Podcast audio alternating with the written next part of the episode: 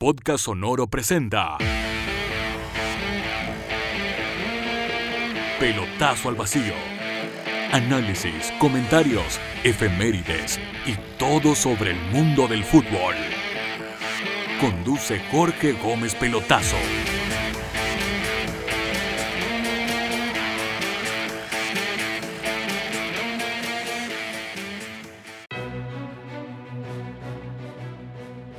Hola, ¿cómo están? Soy Jorge Gómez Pelotazo y les doy la bienvenida a este capítulo 18 de Pelotazo al Vacío, con una noticia que la verdad dio la vuelta al mundo, cuando Uruguay informó que Oscar Washington Tavares dejó de ser el técnico de la Celeste.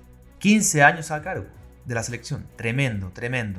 Un tipo que ya había estado antes, de hecho clasificó a Uruguay al Mundial de Italia 90, pero llega el 2006, teniendo 3 o 4 años de inactividad, y la Federación Uruguaya confió en él.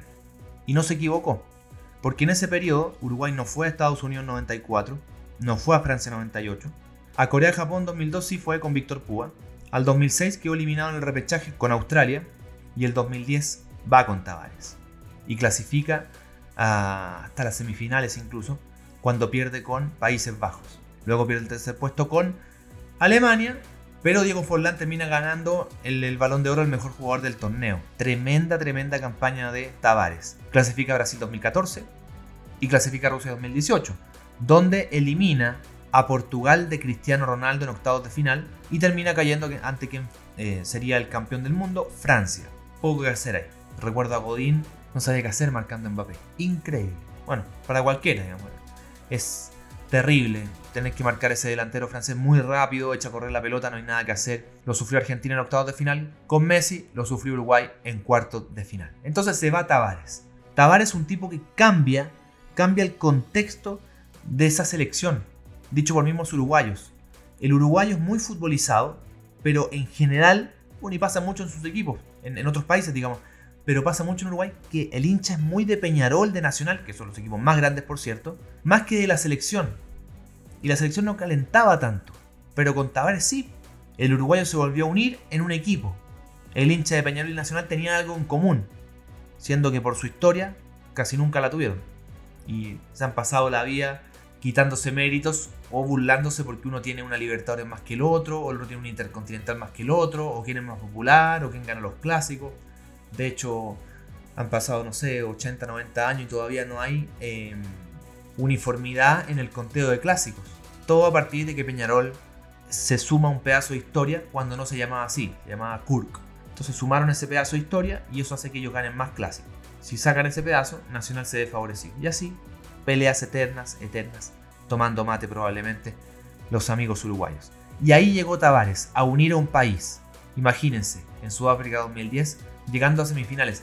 El uruguayo, que siempre lo molestan de que sus títulos son de dinosaurio, Uruguay 30, Brasil 50, con el mérito de Brasil 50. Uno de los hechos más icónicos en la historia del fútbol. Ganarle un mundial a Brasil, en Brasil, con el Maracaná lleno de brasileños, cuando no te servía ni el empate para ser campeón, ibas perdiendo 1-0 y lo das vuelta para ganar 2-1, y quitarle la copa al Scratch, no lo hacen muchos. Y lo hicieron ellos. Ese reencantamiento se da con Tavares que el uruguayo volviera a sentir que podía ser campeón de nuevo, con lo difícil que era, pero cuando ya estás en semifinales de un mundial, un partido parejo, pasas a la final y estás ahí, estás a la mano. Y ellos estuvieron palmo a palmo con eh, Países Bajos con esa chance de poder pasar, cosa que no se les dio. Ganan la Copa América del 2011, se la ganan a Argentina. Bueno, no la final, digamos, pero la ganan en Argentina eliminando al albiceleste. Yo recuerdo cuartos de final, pasa la celeste por penales y Messi estaba haciendo, pero para variar, digamos, lo que quería en el partido. Desbordaba, desbordaba, desbordaba, desbordaba. Y el maestro Tavares lo que hace es meter a Andrés Scotti, que en ese tiempo era defensa de Colo Colo. Que en Colo Colo jugaba de central. Pero al maestro siempre le gustó poner centrales de laterales también. Cuatro centrales atrás. De forma que fortalecieran la marca ante los rivales, ante los delanteros. Y Scotti entró a anular a Messi. Y lo hizo. Lo agarró a patadas, por cierto pero lo anuló. Y Uruguay terminó pasando a semifinales eliminando al local. Cosa que ya había hecho, por ejemplo, en la Copa América del 87, cuando es Argentina campeón del mundo, con Maradona, tremendo equipo. Al año siguiente tenía una Copa América en su país para poder ganarla y no pudo. Le ganó Uruguay en semifinales. Uruguay que sería rival de Chile en la final. Chile por su lado había eliminado a Colombia y en la final gana eh, la Celeste con gol de Pablo Bengochea 1 0. Entonces el maestro Tavares reencanta a la gente con la selección. Van a tres mundiales seguidos, con buenas participaciones, ganan una Copa América y comienza un trabajo también en divisiones inferiores muy notable, porque Uruguay es un país pequeño, son 3-4 millones de habitantes, pero siempre sacan jugadores y van clasificando a todos los mundiales juveniles, sub-17 y sub-20, y salen jugadores. Y eso es muy bueno. Yo crecí viendo a Paolo Montero como central cuando jugaba al lado con un joven Diego Lugano. Y la evolución hizo que Lugano empezara a jugar con un joven Diego Godín y que Diego Godín empezara a jugar con un joven José María Jiménez y así, y así, y así. Y sacan, y sacan, y sacan centrales, y sacan centrales y hoy tenemos a Araujo en el Barcelona. En el Barcelona. Y si vemos los volantes tenemos a Valverde en el Real Madrid. O sea, jugadores jóvenes que están en equipos top. Como nuestros chilenos, muchos, sí, pero nuestros chilenos ya están en el cierre de sus carreras, en el ocaso de sus carreras. Los uruguayos sacan jugadores jóvenes y están ahí esa chance. Entonces para mí Tavares hizo escuela y el técnico que elijan ahora para que dirija a la selección en las últimas cuatro fechas no lo va a tener fácil. Primero porque va a tener la sombra del maestro, que estuvo 15 años en el cargo, 15. Y con la obligación de ganar los partidos para poder meterse en ese Mundial de Qatar 2022. Ir a un Mundial em, por cuarta vez consecutiva. No es fácil, no es fácil, también tienen que ganar sus partidos. Cierran contra Chile en Santiago, en un partido que a priori podría ser una final para ambos. Entonces yo, mientras revisaba la, campaña de Tavares, el recorrido que tuvo en Uruguay, yo decía, bueno, pero en otros países sudamericanos, ¿quién hizo algo parecido? Por ejemplo, en Colombia está Francisco Maturano, el Pacho. Clasifican a los cafeteros al Mundial de Estados Unidos 94 con una campaña notable que encuentra su punto final cuando le ganan 5-0 a Argentina en Buenos Aires. El que ganaba iba al Mundial. Todo parecía que Argentina iba a ir, pero ese equipo colombiano con Valderrama, con Asprilla, con Rincón, con Álvarez, tremendo, tremendo equipo, gana 5-0 y va directo al Mundial de Argentina y jugar el repechaje con Australia. De hecho, Argentina ahí trae de vuelta a Maradona, que les aporta para poder ir a ese Mundial de Estados Unidos 94, donde eh, quedan eliminados finalmente ante Rumania en octavos de final. Un mundial complicado para los argentinos porque, eh, recuerden ustedes, está el doping de Maradona. Entonces juegan ese partido ante los balcánicos sin Diego y tocados. Eh, pierden 3 a 2, pero da la sensación de que, no, que el equipo está mentalmente votado. Pero bueno, estamos hablando de Colombia. Francisco Maturana hizo escuela. Agarró una gran generación de jugadores, a muchos de los cuales ya los había dirigido en Atlético Nacional el año 89, cuando ganan la Copa Libertadores de América. Nada es casualidad. Si tú tienes buenos jugadores, probablemente vas a lograr buenos resultados. Pero también tienes que tener un líder que lo sepa ocupar, que sepa elegir a quién poner, a quién no. Sobre todo cuando tienes muchos cracks y juegan solo 11. A quién poner, a quién no poner. Y que ese plantel no se quiebre. No sientan que están algunos favoreciendo a jugadores por sobre otros. Son un equipo y todos suman. Y eso el técnico tiene que tener las habilidades para poder eh, concentrar a un, a una generación notable que tuvo Colombia y que hasta hoy día se recuerda con cariño, pese a que hubo otra generación posterior, la de James Rodríguez con José Peckerman en la banca, que tuvo la mejor campaña de los cafeteros en un mundial en Brasil 2014, donde llegan a cuartos de final, quedan eliminados con Brasil y James Rodríguez termina siendo el goleador del equipo, campaña que le permitió, por ejemplo, llegar al Real Madrid. Pero lo que hizo Maturana en los 90 es notable, y lo que hizo a fines de los 80, como decía, con los verdolagas, ganar la Copa Libertadores y después se empieza a armar un plantel para llegar en un mundial. Eh, no le fue como se esperaba, pero fue capaz de hacer historia con ese equipo. Nunca nos vamos a olvidar de ese 5-0 Argentina, cuando tenían toda la presión y terminan jugando como si fueran locales.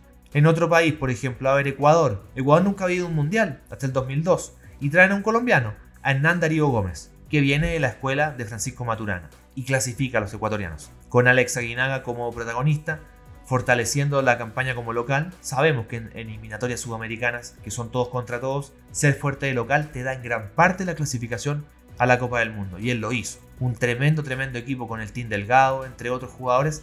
Y Ecuador va a su primer mundial. Hasta ese momento, Ecuador y Venezuela no habían ido nunca un mundial y no se sabía cuándo iban a hacerlo. Bueno, el Bolillo Gómez llegó, formó un buen plantel, lo fortaleció local y fueron a un mundial. Venezuela, por ejemplo, que sigue sin ir, digo, a un mundial, pero en algún momento hubo un quiebre. Dejaron de ser un equipo que goleaban todos empezaron a ser más competitivos. Y en gran parte ese trabajo lo hizo Richard Páez, a quien le dan la labor de hacer un equipo más competitivo. Richard Páez, guiando a la selección, para dolor nuestro, digamos, de los chilenos, logra em, ganarle a Chile por primera vez por clasificatorias camino a Corea-Japón 2002. Los primeros triunfos como visita en su historia de Venezuela los logra en esa clasificatoria con Richard Páez. Imagínense, Venezuela que llevaba jugando 40, 50 años, nunca había ganado como visita y lo hizo ahí. Hay un cambio, un trabajo también mental, porque eran jugadores que en su momento no tenían calidad, pero que fueron creciendo en eso, no tenían experiencia y no la iban a tener porque no ganaban casi nunca, pero que fueron ganando en el trabajo psicológico, porque no perdían nada. Entonces eran jugadores irreverentes y así le terminaron ganando incluso a Uruguay en Montevideo, porque no perdían nada y jugaban, jugaban, se entretenían y así partieron teniendo una experiencia que les permite después con César Farías ser semifinalistas de la Copa América de Argentina 2011. Terminan perdiendo ese tercer lugar ante Perú, el Perú de Sergio Marcarian. Entonces es tremendo porque una selección que era del montón no ha estado todavía a la vanguardia de América, más allá de esa Copa América que, que fue hace 10 años, pero ya no es el rival que, ah, Venezuela gana fácil. No, ya no es así, ya no es así. Y vaya que lo sufrimos, porque en estas clasificatorias a Qatar 2022 perdimos con Venezuela allá en el eh, país llanero y vaya que nos van a doler esos puntos perdidos a la hora de ver la tabla al final. Vamos a otro país, Paraguay por ejemplo, grandes técnicos ha tenido. Paraguay ganó la Copa América del 79 por ejemplo, en tres partidos contra Chile, cuando en el desempate en Liniers empatan 0 a 0 y la albirroja se queda con el trofeo por haber ganado 3 a 0 en Asunción contra el 1 0 que logró Chile en Santiago con el gol de Carlos Rivas. Grandes técnicos, pero para mí uno que rompe el molde es Gerardo Martino. Porque Paraguay había ido a muchos mundiales, pero ahí rebotaba, como le pasa a Chile muchas veces, en octavos de final. Y ese equipo que va a Sudáfrica 2010 era un equipo irreverente. Un equipo que jugaba como le gusta a los paraguayos. Un equipo luchador, que era capaz de, con buenos jugadores, pararse de igual a igual y tuvo contra las cuerdas a España en cuartos de final. Recordemos que parte ganando, bueno, me puede fallar la memoria, pero hubo un penal por lado y tuvo la chance Paraguay de ganar.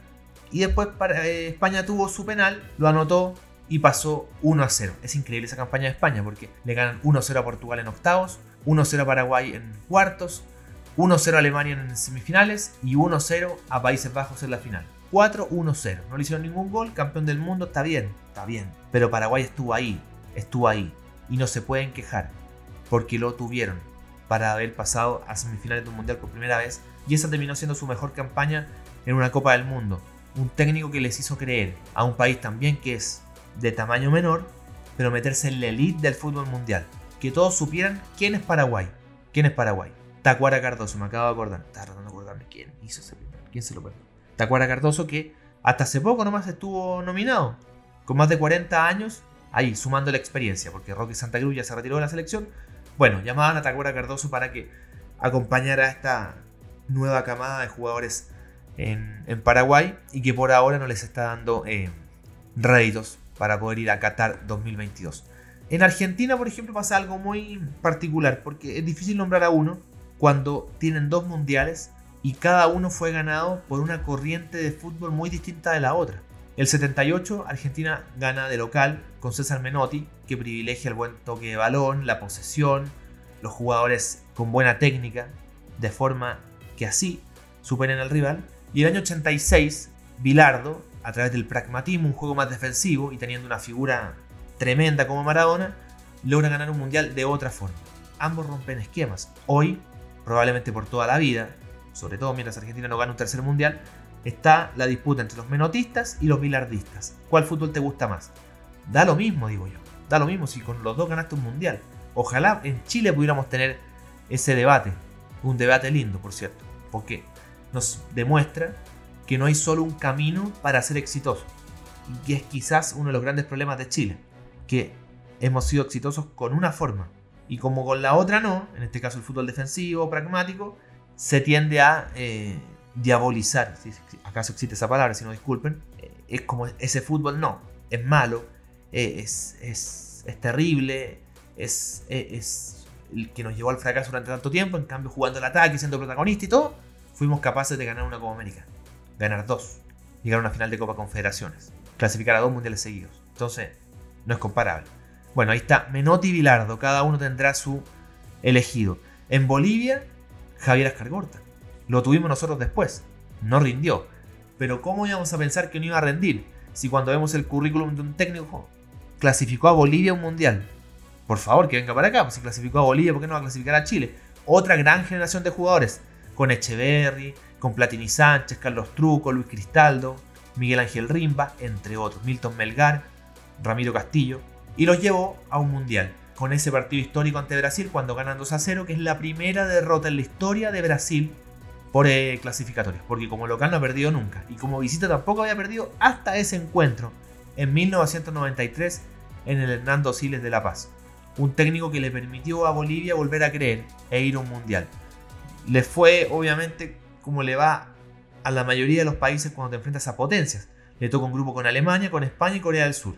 Corea del Sur en ese tiempo era menor, sí, pero dos potencias europeas termina pasándolo muy mal. Y la anécdota negativa de Echeverry, que recuerden ustedes era jugador de Colo Colo, estuvo mucho tiempo lesionado y volvió justo para el Mundial. Y cuando ingresa contra Alemania, dura en cancha cuánto? ¿Tres minutos? Lo expulsan. Increíble, increíble. Pero ahí está Cargorta haciendo lo suyo en una selección que le ha costado siempre hacerse el espacio en Sudamérica y que saben que en la medida que sean fuertes como local pueden hacer daño. Ahora lo están haciendo, pero les falta un poco más. Están ahí, están. Tienen que sacar obligatoriamente igual o mejores resultados que Chile. Pero haciéndose fuertes de local, pueden pelearla hasta el final. En Perú, ¿qué decir? es el actual técnico, Ricardo Gareca. Perú llevaba más de 30 años sin ir a un mundial. Y con Gareca lograron ir a Rusia 2018, a costa de Chile, sin duda. Si Chile no iba al TAS, Perú no ganaba 3 puntos, porque ese partido con Bolivia ellos lo habían perdido, nosotros empatado. Se vieron más favorecidos. Y terminan dejando fuera la roja por diferencia de gol. Aparte de eso, llegaron a la final de la Copa América del 2019, contra Brasil en Brasil. Estuvieron empatando durante un momento con el, el gol de Paolo Guerrero. O sea, Gareca hizo que el pueblo peruano volviera a creer en su selección, que volviera a ser feliz con su selección. Recuerden ustedes cuando en Francia 98 Chile va al Mundial, deja eliminado a Perú por diferencia de gol, ese equipo de Juan Carlos Oblitas. Luego teníamos a Salas y Zamorano que le hacían de 2 o 3 a todos, eso nos terminó ayudando para ir a un Mundial. Como después nos perjudicó la diferencia de gol para no poder ir a Rusia 2018 o al menos quedar fuera de ese repechaje ante Nueva Zelanda, que Perú lo logra ganar. Y después Perú Ahí compartiendo grupo con Francia, con Dinamarca, con Australia. Le ganan los australianos y tiene al menos esa alegría de ganar un partido en un mundial porque no lograron pasar a la siguiente ronda. Hemos hecho un repaso por casi todos, todos los países. Maturán en Colombia, Gómez en Ecuador, Páez en Venezuela, Martino en Paraguay, Menotio Vilar en Argentina, Tavares en Uruguay, Ascargorta en Bolivia, Gareca en Perú. Nos queda Brasil y Chile. Lo de Brasil es bien especial porque Brasil ha ganado 5 mundiales. Entonces uno dice, bueno, cualquier técnico que haya ganado un mundial sirve. Si les digo Scolari, sirve. Si les digo Parreira, sirve. Pero quisiera hablarle de un técnico que no logró ganar algo con, Brasil y que pese a eso es muy querido. Y que incluso las encuestas en los años 80 decían que era el mejor técnico en la historia de la selección. Y era bien raro, porque Brasil ya había ganado el título del 58, del 62 y del 70.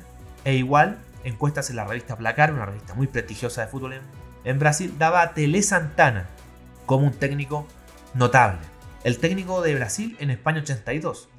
En ese tiempo el, sistema de, organización del torneo tenía que después de fase de grupos venía una segunda fase de grupos, donde la segunda era de tres selecciones. Y Brasil tuvo que toparse con Italia y Argentina. ¿Se imaginan una fase de grupo así hoy, por ejemplo? Italia, Brasil y Argentina. Un grupo de tres. Bueno, Brasil no logra pasar. Tendría un gran equipo. Un gran equipo con Sócrates, con Zico. Pero Italia tenía a Rossi. Argentina tenía a Maradona. Chocaron los los cracks. Y e Italia, digo, terminó siendo más fuerte y llegó a, la final que la, gana con un Paolo Rossi que despertó en esas fases posteriores del Mundial. Pero un equipo que jugaba bien, un equipo que le gustaba a la gente, pero que no era exitoso. Entonces un país que es exitoso porque había ganado muchos mundiales y que valoren un técnico que no gana nada, es especial. Bueno, Tele Santana después fue técnico de Sao Paulo, fue bicampeón de la Copa Libertadores, tremendo equipo de Sao Paulo, fue campeón del mundo, pero la selección no se le dio. Y muchos dicen que a partir de esa dirección de Tele Santana cambia el chip del brasileño. Porque el 58, el 62 y el 70 en un equipo lleno de estrellas. Y no es que después no las tuvieran.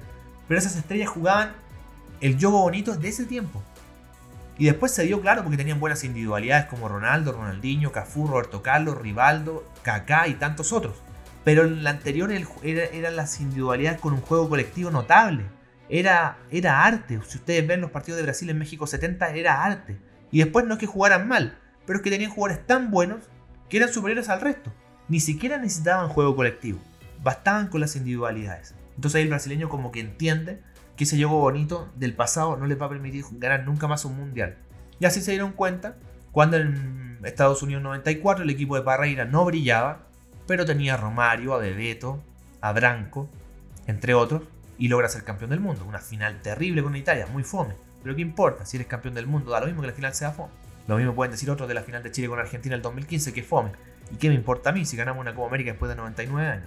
Bueno, y el 2002, claro, el equipo escolar era un equipo que brillaba, tenía a Ronaldinho, a Ronaldo, a Rivaldo, a muchos otros, a Roberto Carlos y a Cafú, pero cuando hacían la comparación con selecciones pasadas ya no era la misma, no era la misma, pese a que tenía crack mundiales, Ronaldo para muchos de los mejores delanteros de la historia, si no el mejor centro delantero de la historia.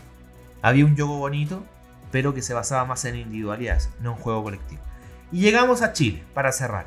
Tengo que hablar de Fernando Riera porque en algún momento la Asociación Central de Fútbol decide traer de Francia a un técnico nacional que se formó allá para venir a ordenar este equipo que iba a ser local en un mundial. Y toma decisiones duras. Deja fuera a Cocano Mazábal, que era el crack del equipo, pero que sentía que le desordenaba un poco el rancho, fuera. un riesgo muy grande, pero lo hizo. El destino le trajo éxito porque Chile fue tercero del mundo. Pero imagínense, saca a, a y no pasa ni siquiera a cuartos de final. ¿Cómo habría sido la crítica? Así es la vida del técnico tomar decisiones difíciles y después ver lo que pasa. Como en algún momento, y me acuerdo ahora mientras les cuento este ejemplo, Pellegrini llega al Villarreal y saca a Riquelme, que era el cerebro del equipo, pero no, bueno, no me gusta, fuera. Y lo sacó. Riera sale tercero del mundo, después viene el Zorro Álamos, otro técnico muy importante. Y de ahí nos pegamos al salto a lo que hizo Bielsa y San Paoli. Bielsa, capaz de sembrar, de hacer un trabajo con jugadores que no eran del primer nivel y que gracias a él, a su trabajo, permiten crecer en polifuncionalidad en experiencia. Marco Estrada, por ejemplo, en Chile era un volante, no era el mejor volante del torneo chileno, y termina jugando en el Montpellier de titular y siendo campeón de la liga francesa. Eso no es casualidad. Y luego San Paoli para cosechar y ser campeón de América, el técnico más exitoso de la historia de la selección, sin duda, sin duda, y que logra un gran, un gran trabajo. Hay, hay cuatro técnicos que rompen el molde. Riera, Álamos, Bielsa y San Paoli. Uno más que otro y cada uno tendrá su, su predilecto, pero hay que valorar también lo pasado. No porque no fuimos campeones, lo de antes fue malo. Y hay un trabajo también de educación muy importante. Porque nosotros nunca fuimos exitosos. Y no puede ser que porque nos demoramos 99 años en ganar una Copa América, ahora sintamos que somos exitosos o somos exitistas. Es como ser medio hipócrita, pues, si nunca fuiste así. Hay que valorar lo anterior. Porque si valoras lo anterior, más valor va a tener lo actual. Si tú crees que siempre fuiste campeón, cuando ganas algo, te da lo mismo. Pero cuando no ganaste nada durante 100 años, un siglo, y ganas algo después, le vas a tomar mucho más el peso.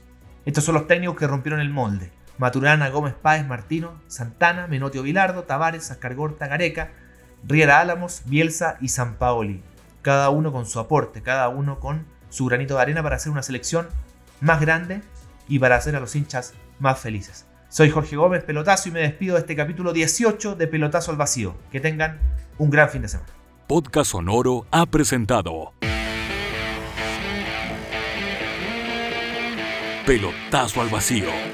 Quedamos al día con todo lo que necesitan saber del mundo del fútbol.